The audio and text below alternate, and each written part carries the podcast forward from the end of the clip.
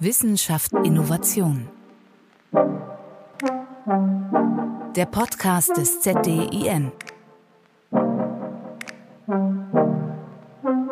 Wie ticken eigentlich Wissenschaftlerinnen und Wissenschaftler? Was passiert in den Universitäten und Hochschulen an Forschung eigentlich gerade und was macht dieses ZDIN-Netzwerk mit seinen sechs Zukunftslaboren so besonders? Darüber sprechen wir auch in dieser Ausgabe unseres Podcastes und widmen uns diesmal dem Zukunftslabor Mobilität. Mein Name ist Katharina Golaikow und ich freue mich auf ein inspirierendes Gespräch mit Laura Wolf, wissenschaftliche Mitarbeiterin und Doktorandin am Institut für Informatik der Georg-August-Universität Göttingen. Herzlich willkommen. Moin. Hallo, schön, dass ich hier sein darf.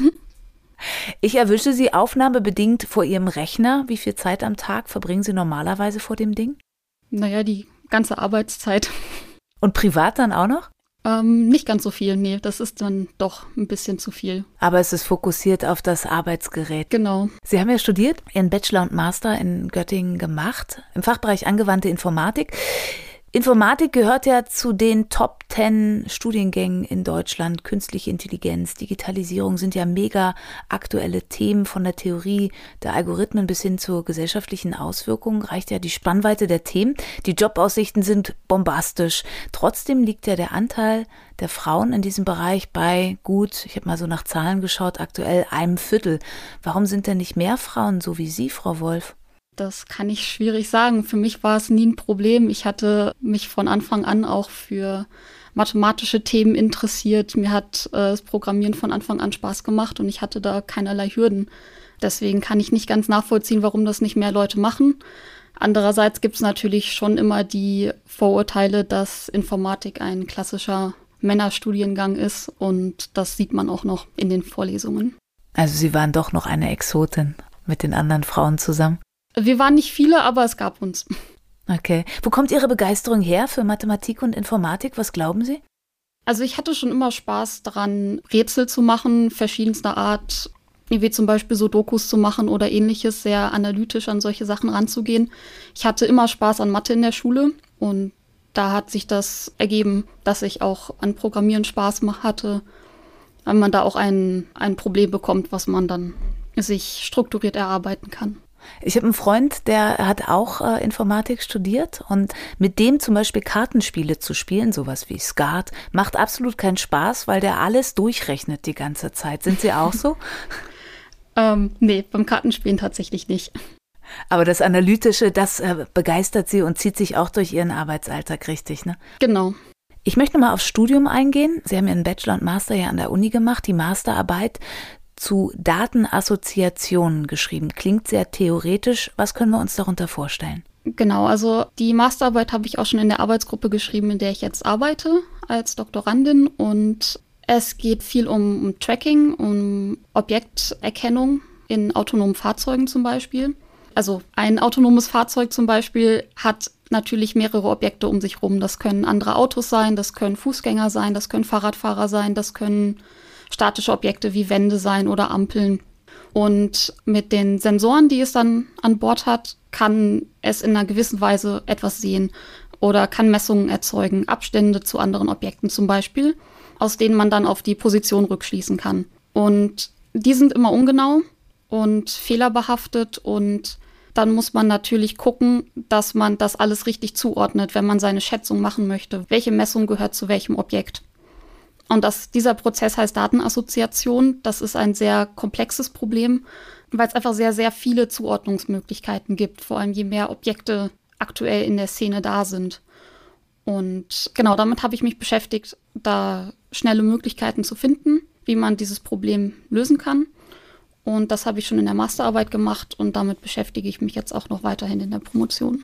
Genau, da sind wir mittendrin in unserem Thema. Sie arbeiten ja im Zukunftslabor Mobilität, ein großer Bereich insgesamt, den die Forschung umfasst, vier verschiedene Teilbereiche. Wir tauschen uns ja heute aus zum knackigen Titel Mein Auto kann sehen was es sieht und warum. Und Sie haben ja schon angefangen. Also es geht um Abstände, das habe ich soweit verstanden. Ne? Wie kann denn mein Auto sehen? Also ein autonomes Fahrzeug kann unterschiedliche Sensoren dabei haben, zum Beispiel Kameras, dann würde man ganz klassisch Bilder sehen, die allerdings natürlich eine dreidimensionale Welt auf ein zweidimensionales Bild abbilden. Und da sind Abstände schwieriger zu erkennen. Was es ansonsten auch noch gibt, sind äh, Radarsensoren und Laserscanner zum Beispiel, die auch teilweise schon verbaut werden für automatische Abstandshalter als Fahrassistenzsystem. Und die generieren Abstandsmessungen, so Punktmessungen. Danach sieht man kein Bild, sondern man sieht eine Punkt 3D-Punktwolke oder 2D-Punktwolke der Welt. Und daraus müssen dann natürlich irgendwie Objekte extrahiert werden. Was davon sind wirklich Autos? Welche Objekte bewegen sich? Welche sind statisch? Was sind tatsächlich einfach Messungen, die kein Objekt repräsentieren? Also es kann auch passieren, dass man Messungen erhält, wo überhaupt nichts ist. Und das muss unterschieden werden, damit das Auto sich dann entsprechend verhalten kann. Und das machen Sie? Sie bringen also dem autonomen Fahrzeug bei, noch schlauer zu werden. Kann man das so banal sagen? Also wir bringen dem vor allem bei, zu erkennen, welche Objekte um ihn herum sind. Wie es tatsächlich darauf reagiert und wie es sich dann selbst verhält, das ist nochmal ein ganz anderer Bereich, mit dem wir uns nicht beschäftigen. Okay, das klingt alles wahnsinnig kompliziert und immer wenn man das Thema autonomes Fahren anspricht, dann sind wir einerseits gefühlt in einem Science-Fiction-Film und andererseits dann doch schon wieder so in der Realität. Kann man Vergleiche ziehen zu einem Beispiel, ich versuche es immer so ein bisschen greifbar zu machen, Rasenmäherrobotern oder Saugrobotern? Arbeiten die ähnlich? Also es gibt tatsächlich auch Saugroboter, die auch einen kleinen Laserscanner oben drauf haben und dann die Wohnung vermessen und dabei eine Karte erstellen. Da werden auch Algorithmen verwendet, mit denen wir uns auch beschäftigen. Also der Roboter muss ja auch wissen, wo er sich in der Wohnung befindet und er stellt ja dann normalerweise auch oder manche eine Karte der Wohnung, um dann da drin navigieren zu können. Und das sind auch Algorithmen, mit denen wir uns beschäftigen. Was ist denn die Herausforderung dabei? Die Herausforderung ist, dass alle Daten, die man von solchen Sensoren bekommt, halt unsicher sind. Sie können verrauscht sein, also sie sind nicht genau. Es können Daten fehlen. Also es kann sehr gut vorkommen, dass ein Objekt überhaupt nicht erkannt wird. Es kann sein, dass Objekte verdeckt werden und das muss alles mit einbezogen werden, um irgendwie robuste Entscheidungen zu treffen.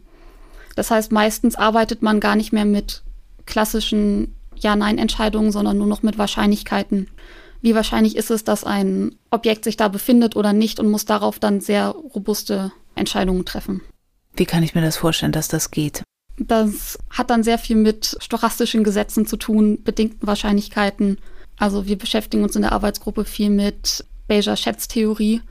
Als Grundlage hat es das Bayes-Theorem, was bedingte Wahrscheinlichkeiten verknüpft. Wie weit sind Sie? Also wir hören ja, also gerade so autonomes Fahren ist ja immer mal wieder ein Thema, was auch in der Gesellschaft stattfindet. Oft dann auch mit Skandalen verbunden. Irgendein Fahrzeug ist irgendwo gegengefahren oder es wurde jemand verletzt. Wie weit sind wir schon dran, dass wirklich autonomen Fahrzeuge, meinetwegen automatische City-Taxis oder selbstfahrende Kleinbusse, sich durch Deutschlands Straßen bewegen? Ich glaube, wir sind noch nicht so weit, dass das tatsächlich in allen Situationen sinnvoll funktioniert. Zum Beispiel Autobahnszenarien sind deutlich einfacher als zum Beispiel ein innerstädtisches Szenario, weil sie sehr begrenzt sind. Da gibt es zum Beispiel auch keine Fußgänger oder Radfahrer im Idealfall. Die große Herausforderung ist halt die schiere Fülle an potenziellen Situationen, mit denen ein Auto umgehen müsste. Also wir als Menschen, wir lernen die Verkehrsregeln und wir lernen aber auch, uns in unvorhergesehenen Situationen spontan anzupassen. Also zum Beispiel, wenn eine Spur blockiert ist durch einen Unfall. Und dann würden wir gucken, ob frei ist und möglicherweise die Spur wechseln, auch wenn die Linie durchgezogen ist und dann an dem Unfall vorbeifahren. Was macht jetzt aber ein autonomes Fahrzeug, was gelernt hat, dass die Spur durchgezogen ist? Da darf man nicht drüber fahren. Aber der Weg geradeaus ist blockiert. Das sind auch Situationen, in denen sich, mit denen sich andere Arbeitsgruppen im Zukunftslabor aktuell beschäftigen, wie man mit solchen unvorhergesehenen Situationen umgeht oder mit Situationen, wo Wissen, was man schon hat, zum Beispiel eine Karte, nicht mehr mit den aktuellen Gegebenheiten, die man vor sich sieht, übereinstimmen. Und da gibt es einfach sehr viele Situationen, mit denen man dann umgehen können muss. Und ich glaube, da braucht es noch ein bisschen Zeit, zuverlässige Algorithmen dafür zu entwickeln. Ich meine, vor allem, wenn man zum Beispiel an städtischen Verkehr denkt, muss man ja dann auch auf Fußgänger und Radfahrer acht geben. Innenstädte können sehr unübersichtlich sein. Es gibt zum Beispiel auch, also zum Beispiel in Altstädten gibt es nicht unbedingt Straßenmarkierungen sehr gut sichtbare und sowas. Das sind alles Probleme, die dann gelöst werden müssen noch. Also noch ein ordentliches Paket zu tun. Was sind so die nächsten Schritte in Ihrem Forschungsprojekt?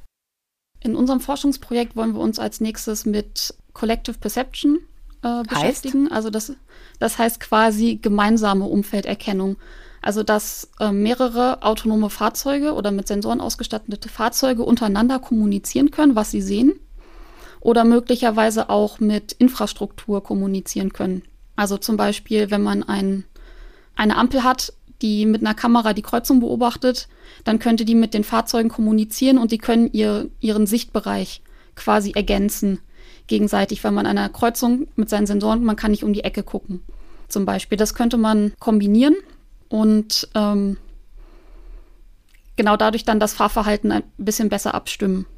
Und das sind dann auch wieder Probleme, wo auch die Datenassoziation mit reinspielt. Also wenn ich jetzt gesehene Objekte von verschiedenen Fahrzeugen habe, die müssen ja auch übereingebracht werden, welche eigentlich zusammengehören, welche verschiedene Objekte sind.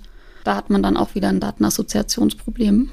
Es ist Wahnsinn, dass das alles auf Zahlen und Wahrscheinlichkeiten beruht. Ne? Also sie rechnen sich einen Wolf, das kann man sagen, oder? Ja, das macht zum Glück der Computer. Ja, sehr schön. Okay, es ist noch viel zu tun. Sie haben gesagt, Fahrzeuge untereinander kommunizieren, aber auch mit Gegenständen, also so Ampeln, wahrscheinlich Leitplanken, solche Geschichten, oder? Ja, Brücken zum Beispiel. Da hat man dann ja ein bisschen mehr Überblick. Menschen sind ja nicht so zuverlässig. Ne? Die agieren ja manchmal auch unverhältnismäßig, machen, was sie wollen, übertreten Regeln. Wenn sie an so einem autonomen Fahrzeug arbeiten, wären das dann die besseren Verkehrsteilnehmer, weil die sich doch eher an die Regeln halten? Also ich denke, was ein großer Vorteil von autonomen Fahrzeugen ist, dass sie halt zum Beispiel auch nicht ermüden während der Fahrt. Also Sekundenschlaf oder sowas ist dann kein Problem mehr. Oder mal kurz abgelenkt sein durchs Radio oder ähnliches, sondern das Fahrzeug kann gleichzeitig geradeaus gucken und fahren und macht ja eigentlich nichts anderes nebenbei. Und also solche Unfälle zum Beispiel könnten vermutlich deutlich verringert werden. Okay, da kriege ich ein Bild und kann mir auch was vorstellen, dass das irgendwann mal passieren wird. Und Sie haben es ja auch schon angesprochen, es gibt ja auch schon die ein oder anderen Bauteile in Fahrzeugen, die für Abstände zum Beispiel sorgen oder Warnhinweise geben. Die Arbeit, die Sie aber selber machen, die ist gar nicht so greifbar, oder? Nee, die Arbeit, die wir selber machen, ist sehr abstrakt, recht methodisch. Also wir implementieren das generell auch noch nicht in einem Fahrzeug, sondern wir arbeiten mit theoretischen Methoden zur Objekterkennung, die dann hauptsächlich aus Formeln bestehen und Rechenvorschriften, wie man sowas berechnen könnte. Aber die praktische Umsetzung, das ist dann nochmal ein anderer Schritt. Also wir entwickeln wirklich die Methoden, die dahinter stehen, die sehr theoretisch sind. Dafür sind sie allerdings auch breiter anwendbar. Also es muss zum Beispiel nicht nur um autonome Fahrzeuge gehen, sondern man kann ähnliche Algorithmen zum Beispiel auch verwenden, um Schiffe zu erkennen, im Hafen zum Beispiel oder für die Luftraumüberwachung. Also das sind Algorithmen, die sehr geeignet sind fürs autonome Fahren, die aber tatsächlich auch noch breiter angewandt werden können. Also für die gesamte Mobilität im Prinzip, ne? Also alle sämtliche Fahrzeuge, die es so, so gibt. Zukunftsvision. Wir schauen ja immer zusammen so ein bisschen hier im Podcast in die Zukunft hinein und fragen immer unsere Expertinnen und Experten nach ihrer Zukunftsvision. Jetzt habe ich gerade gelernt, ihre Arbeit jetzt ist sehr theoretisch, aber ich sag mal, ohne ein Ziel ist es ja schwierig, motiviert zu arbeiten. Was ist denn Ihr Ziel in 10, 20 oder 30 Jahren für diesen Forschungsbereich? Also das große Ziel wäre natürlich, dass ein, ein sehr großer Anteil der Fahrzeuge, die tatsächlich unterwegs sind, auch autonom unterwegs sind, dass sie gut vernetzt sind, dass sie spontan Nachrichten verschicken können an andere Autos, dass sie mit denen kommunizieren können oder mit zum Beispiel mit Infrastruktureinheiten, dass das alles spontan funktioniert, dass das sicher funktioniert und dass sie robust auf unvorhergesehene Situationen reagieren können. Und dass allerdings natürlich auch der, der Übergang von nicht autonom Fahren zu autonom Fahren fließend ist. Also es muss natürlich auch mit einbezogen werden, dass aktuell sehr viele Autos diese Technologie nicht haben und dass das auch berücksichtigt werden muss in den Ansätzen, weil wir keinen, also sehr wahrscheinlich keinen Punkt haben werden, wo alles umgestellt wird und dann funktioniert das plötzlich, sondern das ist ein Prozess, der uns vermutlich noch ein paar Jahre beschäftigen wird. Kann man noch sagen, wann wird der anfangen oder hat er schon angefangen? Also ich denke, der hat schon angefangen. Wir haben ja immer mehr Fahrerassistenzsysteme in modernen Autos, zum Beispiel Spurhalteassistenten, Tempomat mit automatischer Abstandskontrolle, automatisch einparkende Wagen. Also da kommt ja immer mehr auf den Markt. Was braucht es von uns als Mensch dazu, dass eure Forschung erfolgreich sein kann in der Anwendung dann? Ja, also ich denke, ein, genau ein offenes Herangehen an die Technologie, offen dafür sein, was möglich ist, aber gleichzeitig auch realistisch sein, was die Technologie kann aktuell. Also man muss sich immer der Grenzen bewusst sein. Auch ein Programm kann nur das, was ihm beigebracht wurde. Man sagte, der Klassiker ist ja, das Problem liegt meistens im Anwender oder Anwenderin vorm Bildschirm. Kann das beim autonomen Fahren auch so sein? Haben wir da noch Einfluss drauf und können was falsch machen? Ja, also wenn es komplett autonom fährt, eigentlich nicht mehr. Gut, haben wir diesen Sorgenbereich ja schon mal raus. Das ist ja schon mal gut. Vernetzte Innovation. Einem weiteren Themenbereich, dem wir uns immer widmen, ist vernetzte Innovation im Forschungsnetzwerk des ZDEN, dem Zentrum für digitale Innovation Niedersachsen, arbeiten ja unwahrscheinlich viele Player zusammen, nicht nur ihr Wissenschaftlerinnen und Wissenschaftler, auch äh, Leute aus der Wirtschaft, aus der Gesellschaft, um eben den Digitalisierungsstandort Niedersachsen zu stärken. Was glauben Sie, wie ist Niedersachsen da aufgestellt mit dem genaueren Blick auf die Digitalisierung? Ist Niedersachsen da schon gut dabei? Also ich denke, wir sind mit dem ZDIN und den Zukunftslaboren ganz gut aufgestellt. Wir sind ja eine sehr große Bandbreite an Instituten, an Forschungsgruppen, an Forschungsrichtungen. Da ist ja wirklich alles dabei. Und ich denke, da werden sich auch noch in Zukunft Möglichkeiten zur Kooperation ergeben. Jetzt gibt es ja das Netzwerk an sich mit den unterschiedlichen Zukunftslaboren und innerhalb des Zukunftslabors sind ja auch verschiedene wissenschaftliche Einrichtungen zusammen am Arbeiten. Ich weiß, es hat gerade erst gefühlt begonnen, aber was versprechen Sie sich von dieser Zusammenarbeit? Also ich verspreche mir davon, dass wir mit anderen Fachrichtungen zusammenarbeiten können, die aber trotzdem insgesamt an dem gleichen Problem arbeiten, aber von einer anderen Perspektive. Zum Beispiel mit dem Beispiel der, der Collective Perception arbeiten wir mit einer Gruppe zusammen, die das Ganze von der Kommunikationsseite aus betrachtet. Und wir betrachten das Ganze von der Umfelderkennung aus. Und so gehen wir das gleiche Problem von zwei Seiten an und können auch hoffentlich zu neuen Lösungen kommen. Eine Frage zum Schluss, die muss unbedingt noch gestellt werden an Sie. Jetzt beschäftigen Sie sich die ganze Zeit mit dem autonomen Fahren. Haben Sie in so einem Baby schon mal drin gesessen? Nee, leider noch nicht. Wir haben leider kein Fahrzeug bei uns, aber ich würde natürlich gerne einmal ausprobieren, wie es ist, wenn es selbstständig fährt. Und würden Sie dann dabei die ganze Zeit mitrechnen, ob die Parameter so hinhauen, wie Sie sie theoretisch durchkalkuliert haben? Ich glaube, das ist in der Geschwindigkeit nicht möglich, da mitzuhalten. Okay, da braucht es dann wieder den Rechner und die intelligenten Systeme. Genau. Frau Wolf, vielen, vielen Dank. Dankeschön. Herzlichen Dank an Laura Wolf, wissenschaftliche Mitarbeiterin, Doktorandin am Institut für Informatik der Georg August Universität Göttingen. Und in der nächsten Folge des ZDN-Podcastes Wissenschaft Innovation geht es um die Digitalisierung der Produktion. Da werde ich dann mit Lukas Stürenburg von der Leibniz-Universität Hannover über folgendes Thema sprechen, von der Manufaktur über Massenproduktion zum Customizing. Vielen Dank fürs Zuhören, auf bald.